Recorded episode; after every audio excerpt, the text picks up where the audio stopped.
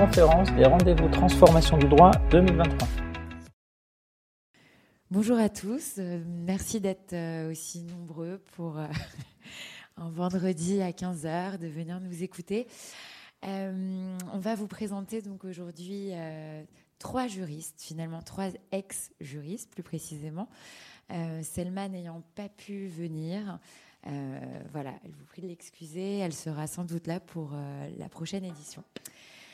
Euh, donc voilà, nos trois juristes vont se, présenter avec euh, des questions euh, qui seront toujours les mêmes. C'est la, trame qui sera la suivante. C'est d'abord pourquoi le droit? Pourquoi est-ce qu'ils ont commencé par des études de droit, tous? Puis ensuite, pourquoi une transition s'est imposée à eux? Qu'est-ce qui s'est passé? Donc là, on rentrera dans des, des choses assez intimes de leur vie. Ensuite, euh, ce qu'ils font aujourd'hui et, euh, ce qu'on retiendra euh, eh bien, sur leur activité et la place qu'occupe encore le droit, peut-être encore dans leur quotidien. donc, je vais donner la, la, parole à Colline. Bonjour à tous. Voilà. donc, Colline, peux-tu nous dire, au, au, tout début, quand tu étais étudiante, qu'est-ce qui t'a poussé à faire ces études de droit? Euh, et, ensuite le parcours que tu as pu avoir. Ok, donc moi, je, moi j'ai grandi en province, j'avais pas du tout des parents dans le milieu du droit et je savais pas vraiment que faire. Et en troisième, il fallait faire un stage, en, un stage de trois jours comme, comme tout le monde. Et je savais pas bien où aller et il se trouvait que mes parents divorçaient, donc ma mère avait un avocat et je suis allée faire mon stage de trois jours chez un avocat. Et je me suis dit, bah oui, c'est pas mal, c'est intéressant. Il m'avait emmené au palais, donc c'était assez, euh, je trouvais la scénographie assez sympa, sa, sa grande robe, enfin c'était un peu, euh, un peu cliché. Et puis je trouvais la diversité des dossiers assez intéressante. Et donc au moment où en terminale il a fallu choisir, bah, je, le droit m'a paru être euh, une solution de choix, en plus en me disant, bah, ça, le vieil adage, le droit mène à tout. Je commence par là, puis je, on verra où ça m'amènera. Et très bien. Euh, et tu avais essayé d'envisager de, d'autres types d'études ou tu t'étais pas du tout posé la question euh, finalement? Si, je, enfin, je m'étais posé différentes questions et, le projet professionnel, enfin, mon projet professionnel n'était pas extrêmement clair. J'avais très envie d'être entrepreneur. Et je m'étais dit, pour avoir une sorte de couteau suisse et être capable d'entreprendre, le droit, vraiment, c'était pour moi un point de départ, et qui d'ailleurs s'est révélé, parce qu'après, j'ai, fait, euh, élargi mes, études et j'ai fait d'autres choses. J'ai fait une école de commerce, j'ai fait Sciences Po. Et c'était un très bon point d'entrée euh, pour les études. Et donc ensuite, tu es devenue euh, avocate Exactement. Alors le projet entrepreneurial que j'avais euh, m'avait jamais vraiment lâché. Mais en sortant de l'école, on m'a proposé une collaboration dans un cabinet où je connaissais les gens après un, après un stage. Et puis je me suis dit, bon, bah, toujours pareil, je me dis, on verra plus tard. C'est un point d'entrée et je, vais apprendre des choses. Et, et donc j'ai commencé comme, euh, comme collaboratrice dans un premier cabinet. Et puis au bout d'un an et demi, j'ai changé parce que je faisais, euh, je faisais des opérations de private equity et j'avais le sentiment que quand on en a fait une, on en a fait 150. Euh, donc j'ai élargi, je voulais un peu élargir mon champ de compétences et je suis allée travailler dans un cabinet d'affaires plus large. Et dans le cadre de, ce cabinet, j'ai été amenée à travailler avec des grands groupes. Et un jour, un, grand groupe m'a dit bah, Est-ce que tu voudrais pas venir travailler chez nous? Et c'est comme ça que je suis devenue directrice juridique euh, d'une banque. C'est ça. Et euh, donc la, la transition, après, euh, après ce dernier poste en tant que DJ, tu as décidé d'être Alors, entrepreneur. Voilà, donc à force de se dire on verra, on verra, je me suis dit à 45 ans, il faut commencer à voir, parce que sinon ça se produira jamais. Et donc j'ai eu cette idée de. Enfin, j'ai fait le constat, à titre personnel et aussi dans le cadre de mes fonctions, que la justice, ça marchait quand même pas très très bien. Euh, et qu'il y avait certainement, la technologie pourrait nous aider à, rendre la justice à la fois plus accessible, plus rapide et moins coûteuse. Et donc m'était venue l'idée il y a très longtemps de créer une sorte de tribunal en ligne qui serait euh, basé sur euh, de l'arbitrage en ligne. Et je trouvais ça intéressant. Alors j'avais rien, j'avais pas du tout inventé la poudre, hein, puisqu'il y a d'autres plateformes qui proposent ça. Mais je me disais, c'est moyennement dans l'air du temps. Parce qu'aujourd'hui, les modes alternatifs de règlement des litiges, ça passe aussi beaucoup par l'amiable. Donc, je me suis formée à la médiation. Et je me suis rendu compte que la médiation, c'était un outil extrêmement puissant et extrêmement utile, mais que ça ne répondait pas à toutes les problématiques. Parce qu'une une médiation bien construite ou bien conduite, c'est une sorte de psychothérapie. Alors pour un enjeu à 1500 euros, on va peut-être pas passer 15 heures avec un médiateur et dépenser un argent fou je me suis dit, il faut trouver euh, quelque chose. Et ce que j'ai trouvé, c'est la négociation. Qui, alors, ça paraît un peu bête dit comme ça, mais la première, euh, la première chose quand on a un désaccord, c'est on, on, essaye de voir avec l'autre partie si on peut s'entendre avant même de se lancer dans un processus de négociation. Et là, je me suis rendu compte qu'il y avait deux freins à une négociation euh, qui pourrait aboutir. La première chose, et je l'ai vu mille fois avec des clients, c'est les batailles d'ego. Donc vous avez quelqu'un qui rentre dans la pièce et qui se dit, de toute manière, je peux plus le saquer et je vais lui montrer qui je suis et je vais pas me laisser faire. Et puis à la fin, bah, la négociation n'aboutit pas. Donc ça, c'est la première chose. Et la deuxième chose, c'est que quand vous rentrez en négociation, vous connaissez plus ou moins le montant auquel vous êtes prêt à lâcher. Quand je demande 100, il est probable que je sois prête à lâcher à 75 et je le sais au moment où je rentre en négociation. Sauf que ce 75, je ne vais pas le dire parce que je me dis, si je dis 75, on va me proposer 60 et ils vont me moyenner à la baisse. Et donc, forte de ces deux constats, je me suis dit, un, pour euh, supprimer la bataille d'ego, il faut essayer de dématérialiser par un outil informatique qui fait qu'on bah, ne se retrouve plus face au type qu'on a envie d'étrangler. Et la deuxième chose, si on ne veut pas donner son point d'atterrissage de négociation, eh ben, il faut confier ce chiffre à, la machine et la machine le gardera secret, fera un rapprochement des ordres, des offres. Et donc voilà m'est venue l'idée de créer Néo-Justice qui propose de l'arbitrage en ligne, mon idée historique, et de la négociation optimisée en ligne. Oui, donc en termes de transition, on reste quand même dans quelque chose de très juridique, mais de très différent euh, et qui vient apporter vraiment une solution concrète, concrète au problème des gens. Voilà. Et euh, en tant qu'entrepreneuse aujourd'hui, euh, tu apprends donc à faire beaucoup d'autres choses, de nouvelles choses. Oui. Alors quand on est entrepreneur, on n'a pas beaucoup d'argent. Donc, on devient à peu près tout. Tout suisse. Hein. Voilà, donc je suis devenue webmaster. Voilà.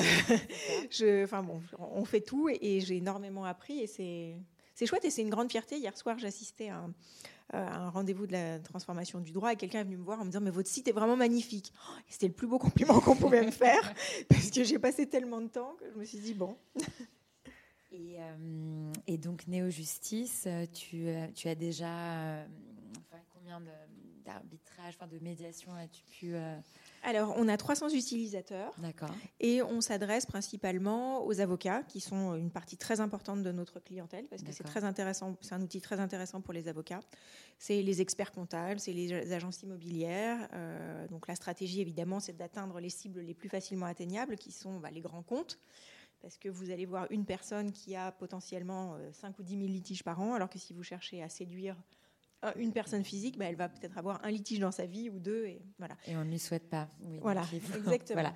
Donc vous avez appris, enfin, tu as appris à cibler, tu as appris à, à, être commercial, à faire ton commercial. Ce qu'on n'est pas du tout quand on est avocat. Voilà, c'est ça. C'était affreux. Après, avec euh, Valentin, mais voilà, oui, tout à fait.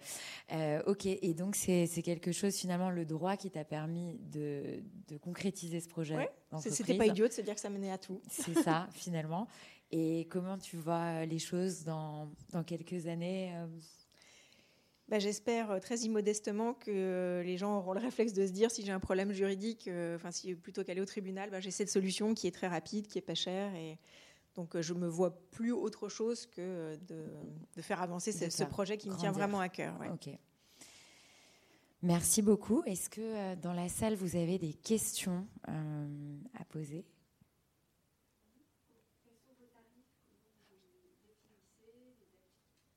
Alors, pour les arbitrages en ligne, c'est à partir de 399 euros l'arbitrage, plus 99 euros de, frais de dossier, euh, ce qui est extrêmement peu cher. On est, euh, sur le marché, on est vraiment très, très en dessous. Avec la promesse d'un arbitrage en deux mois, on est aussi les seuls à, le proposer. Euh, et ce qui est très utile pour les avocats, parce que parfois, moi, quand j'étais avocat, il y a des clients qui arrivent et qui disent Mais moi, j'ai besoin d'une solution rapide, et ben, on est un peu démunis. et pour ce qui concerne la négociation, c'est 99 euros de frais de dossier, plus une commission au succès qui va de 8 à 2 donc c'est un tarif dégressif.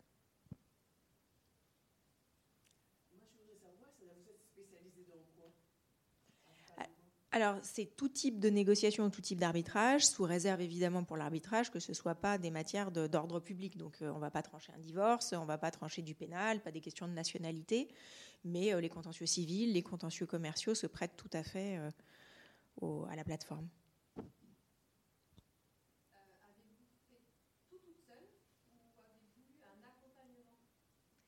Vous voulez dire d'un tiers? Oui, d'un tiers. Non, le, seul accompagnement.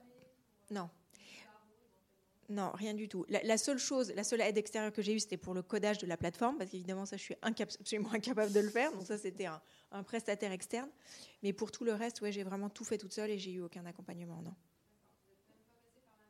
Non. Non. Non, je suis plus, puisque j'étais directrice juridique, donc je suis plus au barreau.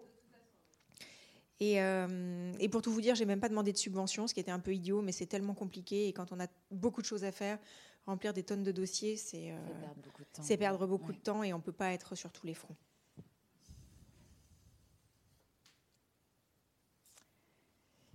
Merci beaucoup. Alors, on va maintenant passer à Clémence. Clémence, euh, raconte-nous tes débuts en tant que jeune diplômée du baccalauréat et ton grand saut à l'université.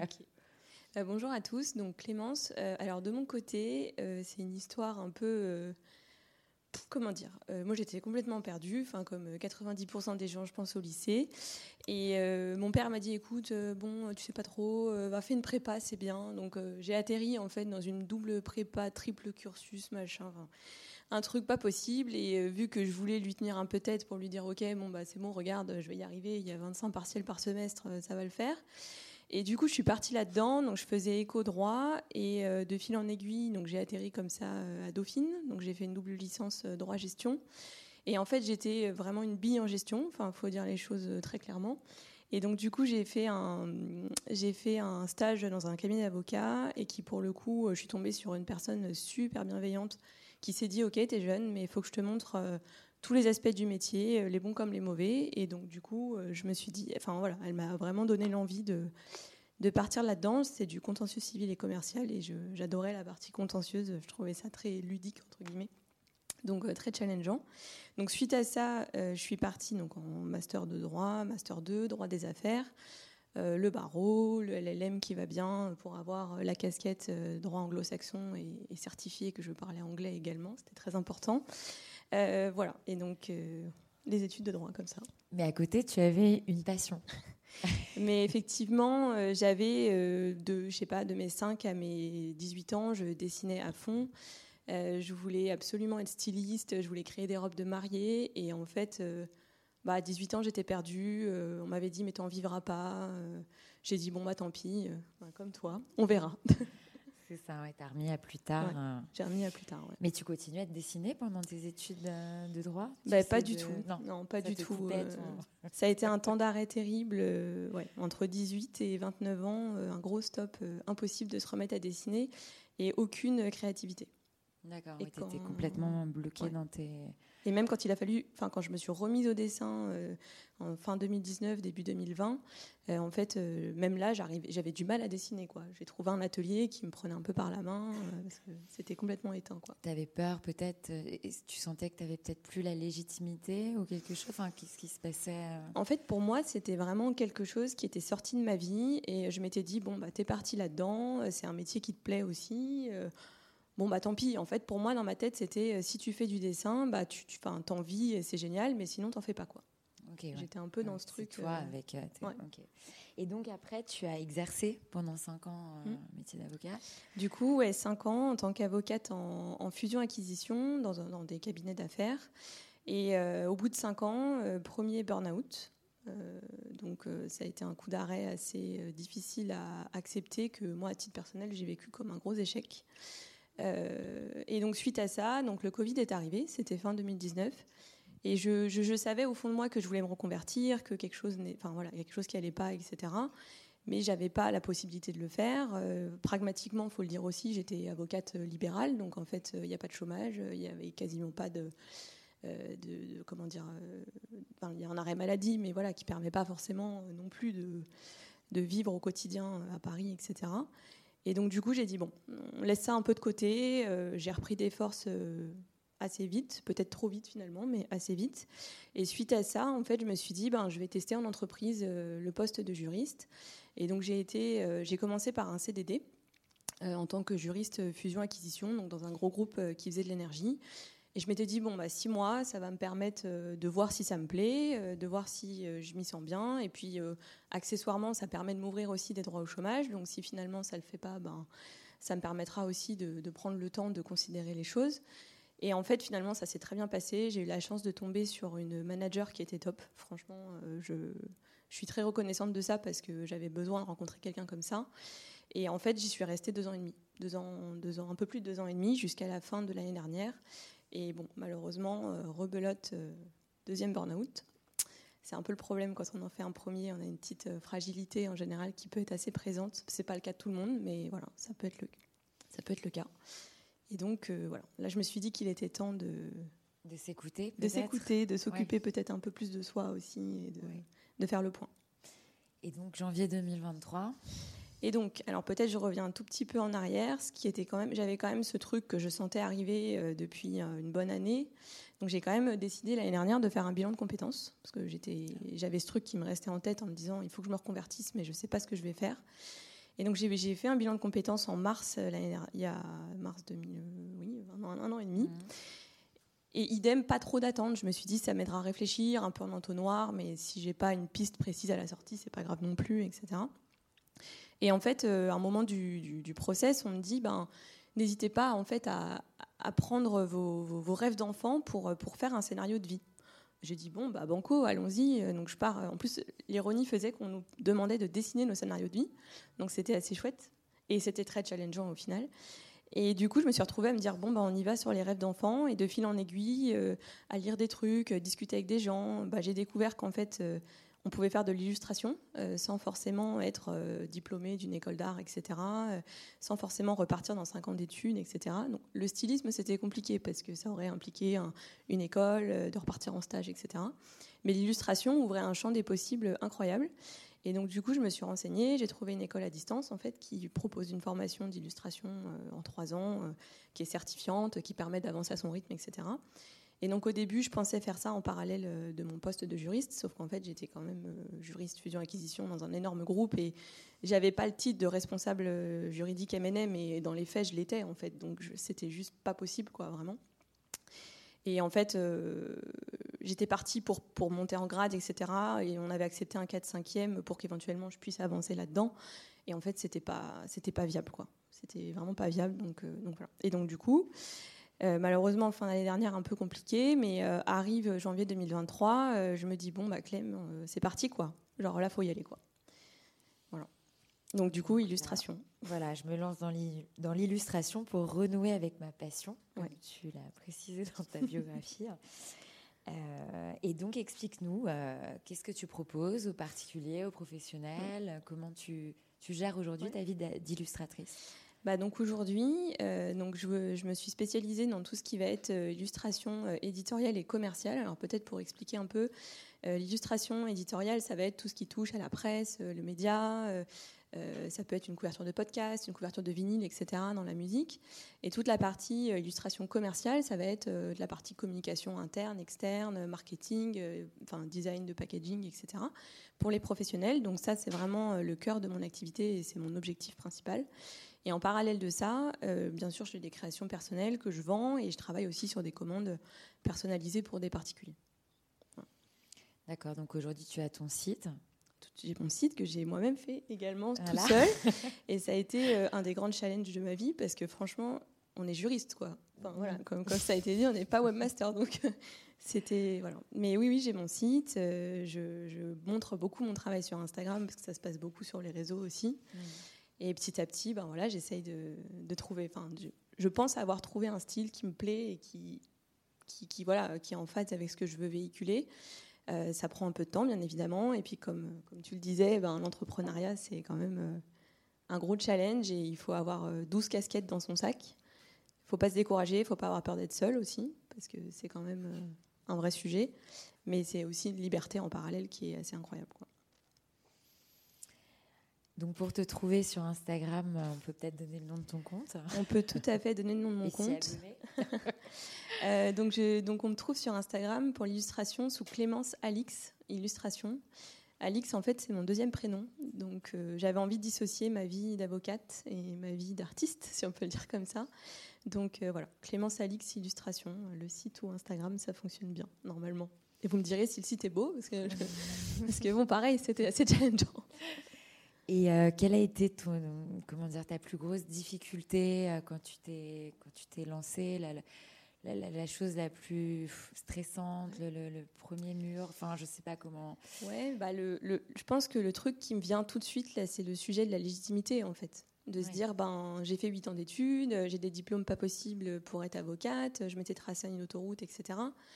Et puis en fait, aujourd'hui, je veux faire un métier pour lequel j'ai pas de diplôme, j'ai pas d'expérience. Euh, je dessinais dans mon salon euh, quand j'étais jeune, mais bon, euh, voilà. Donc un vrai sujet de légitimité et après, effectivement, il y a d'autres choses, un sujet de financement, de budget pour pouvoir développer tout ce qu'on veut. Beaucoup de formations indispensables, évidemment, sur plein de sujets. Mais voilà, vraiment, la légitimité au démarrage pour l'état d'esprit a été un, c'était un frein au démarrage. Et tu as pu rencontrer d'autres illustrateurs, d'autres graphistes peut-être, qui, ont pu t'encourager Ouais, alors ça, c'est vrai que c'est, un des trucs vraiment génial aussi que j'ai pu vivre dans l'année qui vient de s'écouler. C'est que je, me suis mise dans un cercle de créateurs qui s'appelle Inspiration créative, qui est vraiment génial et qui regroupe en fait euh, des entrepreneurs de tous horizons. Donc euh, il y a des gens qui sont dans les métiers artistiques, il y a des gens dans le bien-être, il y a des gens qui montent des boîtes, etc. Et en fait, euh, en, aux fonctions des volontés de chacun, on peut créer ce qu'on appelle des groupes de responsabilité en fonction des affinités, etc. Et donc, c'est des petits groupes de 4, 5, 6, 7 personnes, enfin, peu importe, et qui, en fait, on se donne des rendez-vous euh, toutes les semaines, toutes les deux semaines, en fonction des objectifs de chacun. Et on fait un peu le point. Et en fait, comme ça, moi, j'ai deux groupes de responsabilités aujourd'hui. Donc, euh, un premier avec euh, cinq autres femmes d'horizons très différents, d'âges hyper différents. Enfin, c'est très, très mélangé et c'est génial. Et à côté de ça, j'ai un groupe de responsabilité qui est 100% illustratrice. Et ça, c'est top aussi parce qu'on est toutes à des degrés différents d'avancement, mais globalement en lancement. Et ça permet en fait de partager énormément de, choses. Quoi. Merci beaucoup. Est-ce que vous avez euh, des questions dans le public euh, à poser? Ils sont tous en train de regarder les, illustrations ou des, des, remarques sur ce que vous venez de voir euh, en illustration, quelque chose? Peut-être après.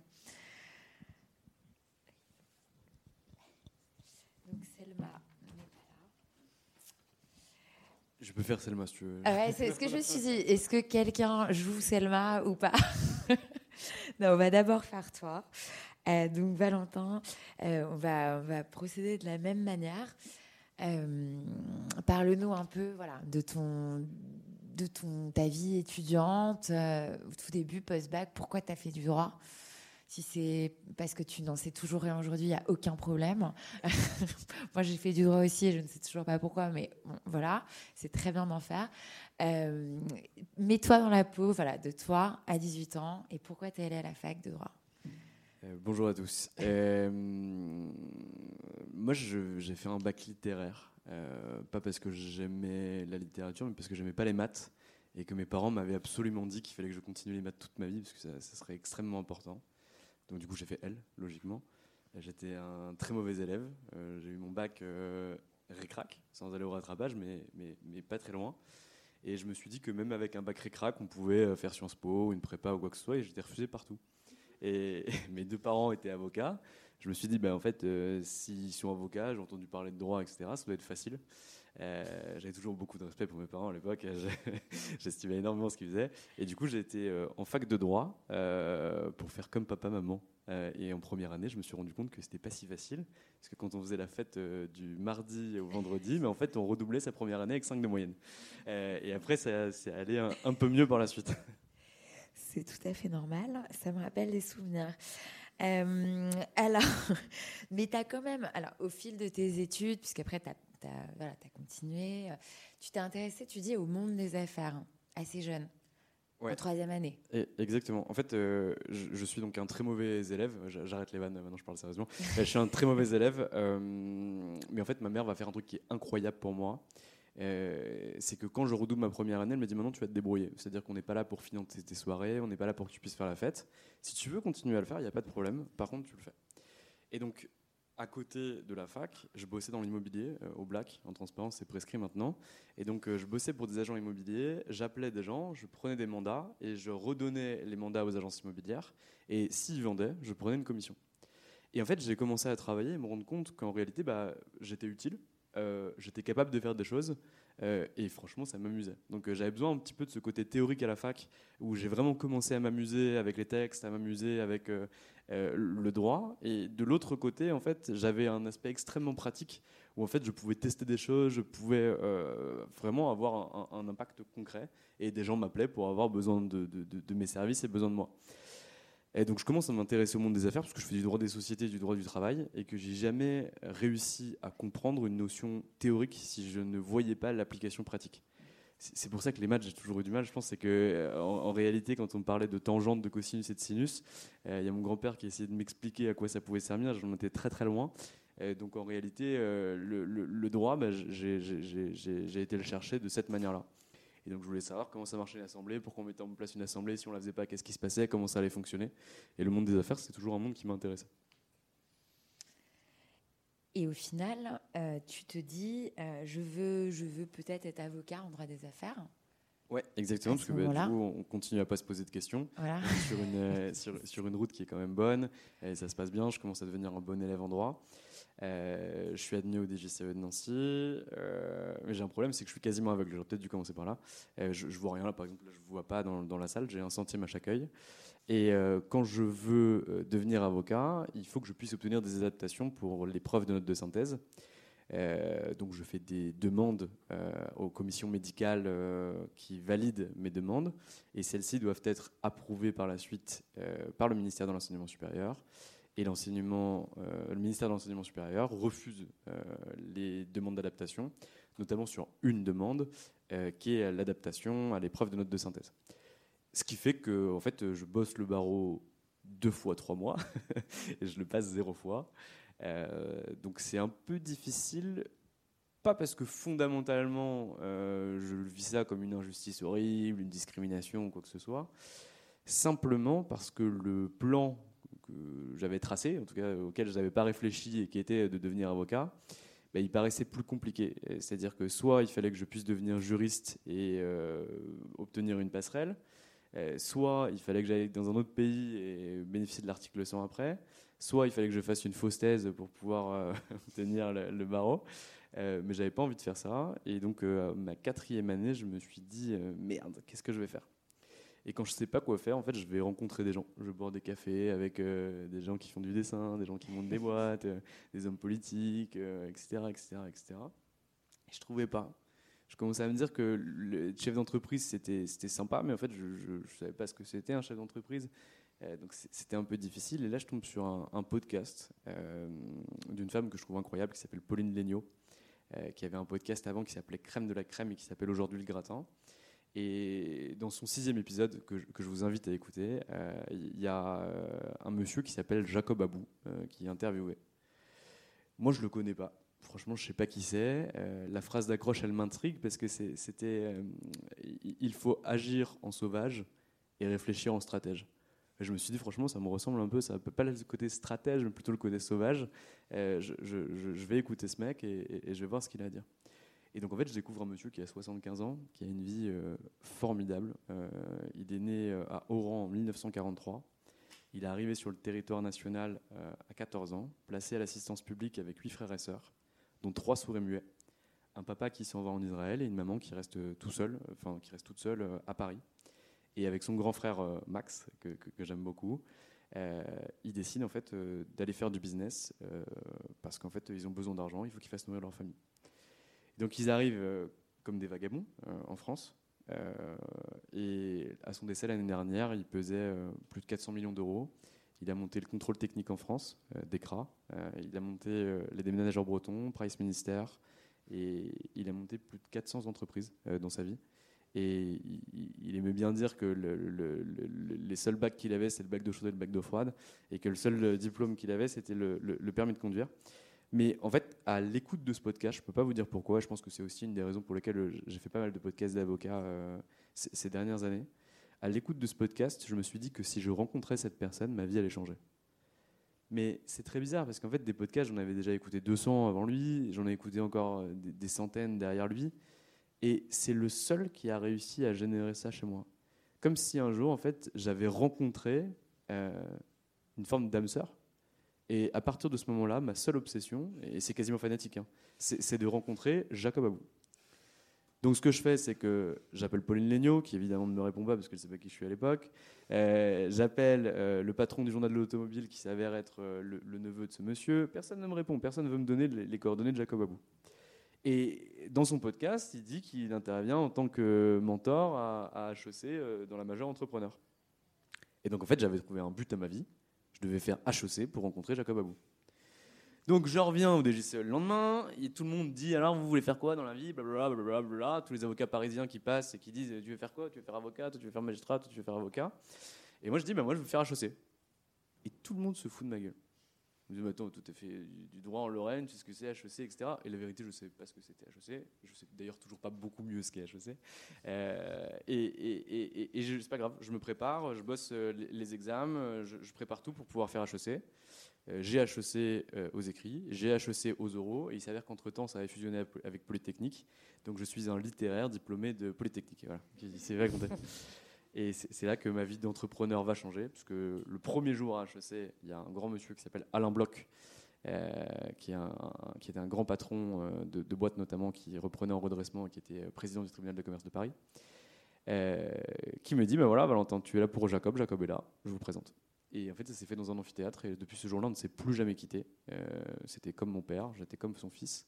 Et je le suivais partout. Euh, du, du matin au soir, euh, j'étais dans les parages. Il m'appelait à minuit en me disant il faut que tu sois à, à tel endroit, à tel moment, parce qu'on est en train d'avoir une discussion avec deux grands patrons de l'automobile, il faut que tu vois ça. Mais en fait, j'y allais.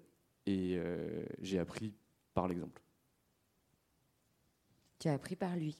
Ouais, par lui, carrément. Ouais, ouais. Il y a deux trois trucs que j'ai jamais fait. Il y a eu deux trois petits conseils qui étaient, qui étaient très très intéressants.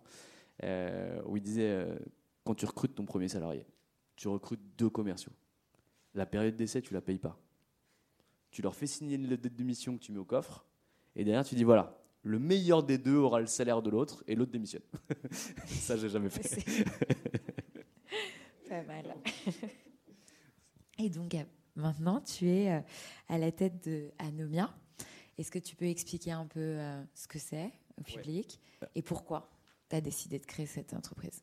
J'ai décidé de créer Anomia en janvier 2020. En fait, pourquoi je fais ça? Parce que j'habite dans le 17e à Paris, euh, porte de Clichy, et il s'avère qu'à côté de chez moi, j'ai un monsieur, euh, enfin monsieur, un pote de promo euh, qui s'appelle Jérôme Mussuri, avec qui je suis à HEC.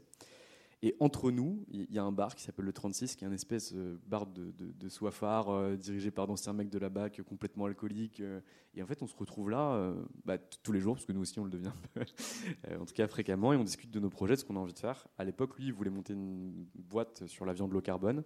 Moi, je devais monter un truc sur la copropriété, mais franchement, ça ça me- plaisait pas beaucoup. Et à chaque fois, je lui parlais d'avocat, d'avocat, d'avocat. Ma compagnie est avocate, mes potes sont avocats, euh, mes parents sont avocats. Il me dit Qu'est-ce que tu m'emmerdes à me parler de copropriété? Tu parles tout le temps d'avocat, va faire un business avec les avocats. Et je dis Mais franchement, il est pas con, je, je- vais faire ça en vrai, ça, ça va être sympa. Et donc là, je me dis ben, Ok, il faut que je rencontre des avocats. Donc je contacte des avocats, personne ne me répond. Et je me dis Ok, ben, en fait, il faut que je leur offre quelque chose.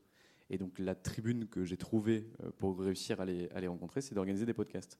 Euh, Pour que les avocats qui sont extrêmement humbles et, pas du tout mégalos euh, puissent se parler d'eux et, dire ce qu'ils avaient fait dans leur vie, etc. Et franchement, j'ai adoré, j'ai rencontré des gens formidables, incroyables, sympathiques. Euh, et, grâce à ça, en fait, j'ai détecté pour moi ce qui était un besoin criant de tous ceux qui étaient passés par la fac de droit, en fait c'est que quand on passe uniquement par la fac de droit, on fait du droit, du droit et rien que du droit et un peu d'anglais. Et, en fait, euh, toutes les compétences nécessaires au développement d'une entreprise, euh, que ce soit euh, la strate d'entreprise, de, la communication, du marketing, de la vente, etc., etc., etc., on ne les a pas appris. Ça ne veut pas dire qu'on ne peut pas le faire, mais ça veut dire que théoriquement, on n'a pas les bases. Et derrière, quand on va travailler dans un cabinet d'avocats, bah voilà, il y en a pas, mal dans la pièce qui sont avocats, etc. Les, les bases du management, du marketing, de la vente, etc. On est, on est très très loin du, du niveau moyen. Euh, donc euh, concrètement, c'est très difficile de, de- de pouvoir euh, se développer euh, quand on n'a pas ces compétences-là. Et donc nous, on se dit, bah banco, on va faire ça. Sauf qu'en fait, on a oublié qu'on était deux, on avait 25 ans, et que les mecs qu'il fallait qu'on aille euh, voir, euh, ils étaient blancs, bedonnants, ils avaient 60 ans et venaient euh, de, familles avec des particules. Je tire le trait volontairement, mais, mais en fait, il y a- un mec, je me souviens, c'était le patron de Goling WLG, qui, est un cabinet anglo-canadien à Paris. Il, nous fait le plaisir de nous recevoir avec deux, autres de ses associés, etc. Et donc là, on lui explique concrètement qu'on va révolutionner son cabinet d'avocats, etc. Et il est vachement sympa parce qu'en fait, il nous écoute jusqu'au bout. Et à la fin, il dit Franchement, les gars, vous avez pas l'air con. En fait, vous avez même l'air intelligent. Mais le problème, c'est que je parle pas stratégie avec mon fils et vous êtes plus jeune que mon fils. En fait, ce qui, ce qui nous a fait du bien. En fait, il nous a dit Mais en fait, euh, revenez quand vous aurez de l'expérience, revenez quand vous aurez fait des choses. Mais aujourd'hui, je suis pas prêt à vous écouter. Ou en tout cas, je suis prêt à vous écouter, mais pas à, à- à- à- Passer le- à bosser avec vous. Ouais. Exactement. Et, et ça, ça nous a fait du bien. Ouais. Et aujourd'hui, donc, euh, tu proposes quel type de service aux avocats Euh, Qu'est-ce que tu as mis en place au sein d'Anomia? Euh, moi, j'ai vendu Anomia il y a un an Mhm. maintenant à, à donc je, je suis plus à la tête d'Anomia. je suis à la tête d'un groupe qui s'appelle Nama, qui a d'autres entreprises, mais Anomia, c'est Oui. la boîte que j'avais. Anomia, c'est quoi? Anomia, c'est une boîte de conseil à destination des cabinets d'avocats. En gros, notre objectif, il est assez simple, c'est de permettre aux avocats d'atteindre leurs ambitions, mais pas de n'importe quelle manière. En fait, ce qu'on fait, c'est qu'on utilise les méthodes des entreprises traditionnelles et on l'applique à la spécificité des cabinets d'avocats. Et concrètement, ce qu'on fait pour les avocats, c'est de la formation business. On leur transmet les compétences nécessaires pour pouvoir développer leur activité. Du coaching business, on les accompagne dans l'application des méthodes qu'ils ont vues en formation pour la réalisation euh, de leurs objectifs. Et du conseil, on fait pour eux. C'est-à-dire que vous voulez refondre un parcours euh, de collaboration, je sais pas. Ben, en fait, euh, on va prendre de l'information, on va le co-construire avec vous, mais derrière, on va le mettre en place, on va l'appliquer au sein du cabinet. Et depuis euh, donc 2020, aujourd'hui, on est 15 en interne. Enfin, on a, rejoint un groupe qui est beaucoup plus gros que nous. Euh, on est 15 en interne. On a toujours un développement à, plus de 100% de croissance sur euh, chaque année. Et on devient, euh, j'espère que je ferai de mal à personne, mais leader sur le, marché du conseil aux avocats avec euh, d'autres entreprises qu'on aime beaucoup et qui travaillent sur ce secteur d'activité. Mais on est super content de pouvoir faire ça. Est-ce que tu penses qu'il faudrait absolument faire quelque chose à l'université pour qu'il y ait des, voilà, des formations en termes de marketing, de communication, de, de comptabilité? Parce qu'il y en a à la fac, mais c'est quand même très, très. euh, Enfin voilà, c'est assez ridicule. Euh, Est-ce que tu penses que déjà ça les aiderait euh, à arriver sur un marché qui aujourd'hui, voilà, quand même hyper concurrentiel? Je veux dire, la stratégie, c'est bien, mais est-ce que en, amont, il ne faudrait pas aussi qu'il y ait un effort qui soit fait dans les universités? Je pense qu'il arrive que les universités elles doivent changer parce que ce qu'on faisait en droit, c'est bien sûr réfléchir, euh, travailler les syllogismes, cultiver un esprit euh, pour connaître l'intention du législateur, blablabla. Mais en fait, ça, c'était une infime partie de ce qu'on faisait à la fac de droit. Le reste, c'est on bouffait de la connaissance, on l'ingurgitait. Parce qu'en fait, on est bloqué il y a 50 ans. C'est-à-dire que le savoir était le pouvoir. Aujourd'hui, c'est pas le savoir qui est important. C'est la façon dont on est capable d'aller chercher l'information, de l'interpréter et de l'utiliser. Donc en fait, ce qui aujourd'hui est important, c'est la compétence à aller chercher l'information. Et en fait, on est toujours formé. Ma mère avait les mêmes profs de droit que moi, qui faisaient les mêmes cours que moi, avec euh, des réformes évidemment en- entre les deux, mais Beaucoup. ils les faisaient de la même manière. Ouais, ouais. Alors qu'il n'y avait pas Internet, il n'y avait pas euh, d'intelligence artificielle, il n'y avait pas de doctrine, il n'y avait pas de prédictif, Ça etc. n'a pas etc. bougé. Il n'y a pas l'ex-base. Non, non, exactement. Ça n'a pas bougé. Voilà. Ouais. Et ça, pour moi, c'est extrêmement problématique. Et si on n'arrive pas à mieux former euh, les juristes et les avocats, en fait, tous ceux qui passent par la fac de droit, hein, peu importe, Mhm. ben, on sera les derniers de la classe. Alors j'ai entendu qu'à la Sorbonne, ils vont mettre en place un DU euh, pour permettre aux juristes de coder. Euh, voilà, ce sera prochainement mis en place. C'est déjà une première étape. Après, j'ai aussi entendu que certaines universités se maquaient avec des écoles de commerce, avec Cage, avec euh, bon voilà, il y a, il y a certains certains juristes qui ont accès pendant six mois à des écoles de commerce, etc. Bon, ça commence à bouger. Maintenant, on a du retard sur tout ce qui est, parce que ça bouge tellement vite qu'il y a quand même des IA dans tous les sens qui débarquent. Et je pense que pour le moment, là, on, on co- on continue de, prendre du retard, en réalité. Mais si tu veux mon point, moi je trouve que c'est une connerie. Tu vois, en fait, euh, Oui. le, le- le mettre en place un DU euh, à la Sorbonne pour apprendre aux juristes à coder, c'est une connerie. Euh, en fait, Bah, l'objectif, c'est pas d'apprendre un juriste à coder. Sinon, on va mettre des, des, des, des, médecins dans les facs de droit et on va apprendre aux juristes à faire de la médecine. Enfin, c'est juste en fait de comprendre ce qui se passe et comprendre comment ça marche. Comment ça fonctionne. Exactement. C'est ça qui est important. Et en fait, euh, un, patron ou un avocat, il doit pas être bon partout. J'ai la comptabilité. Euh, ok, je comprends, je comprends mes ratios, etc. Mais c'est pas moi qui vais dans des putains de livres mettre la facture A à l'endroit là ou la facture B ici, etc. Oui, et élaborer une stratégie en tant qu'expert comptable. Enfin, non, tu feras jamais ça. Exactement. Et, les avocats, et, je trouve que c'est une bonne chose. On l'a tous fait euh, mettre notre site en place dès le départ, etc.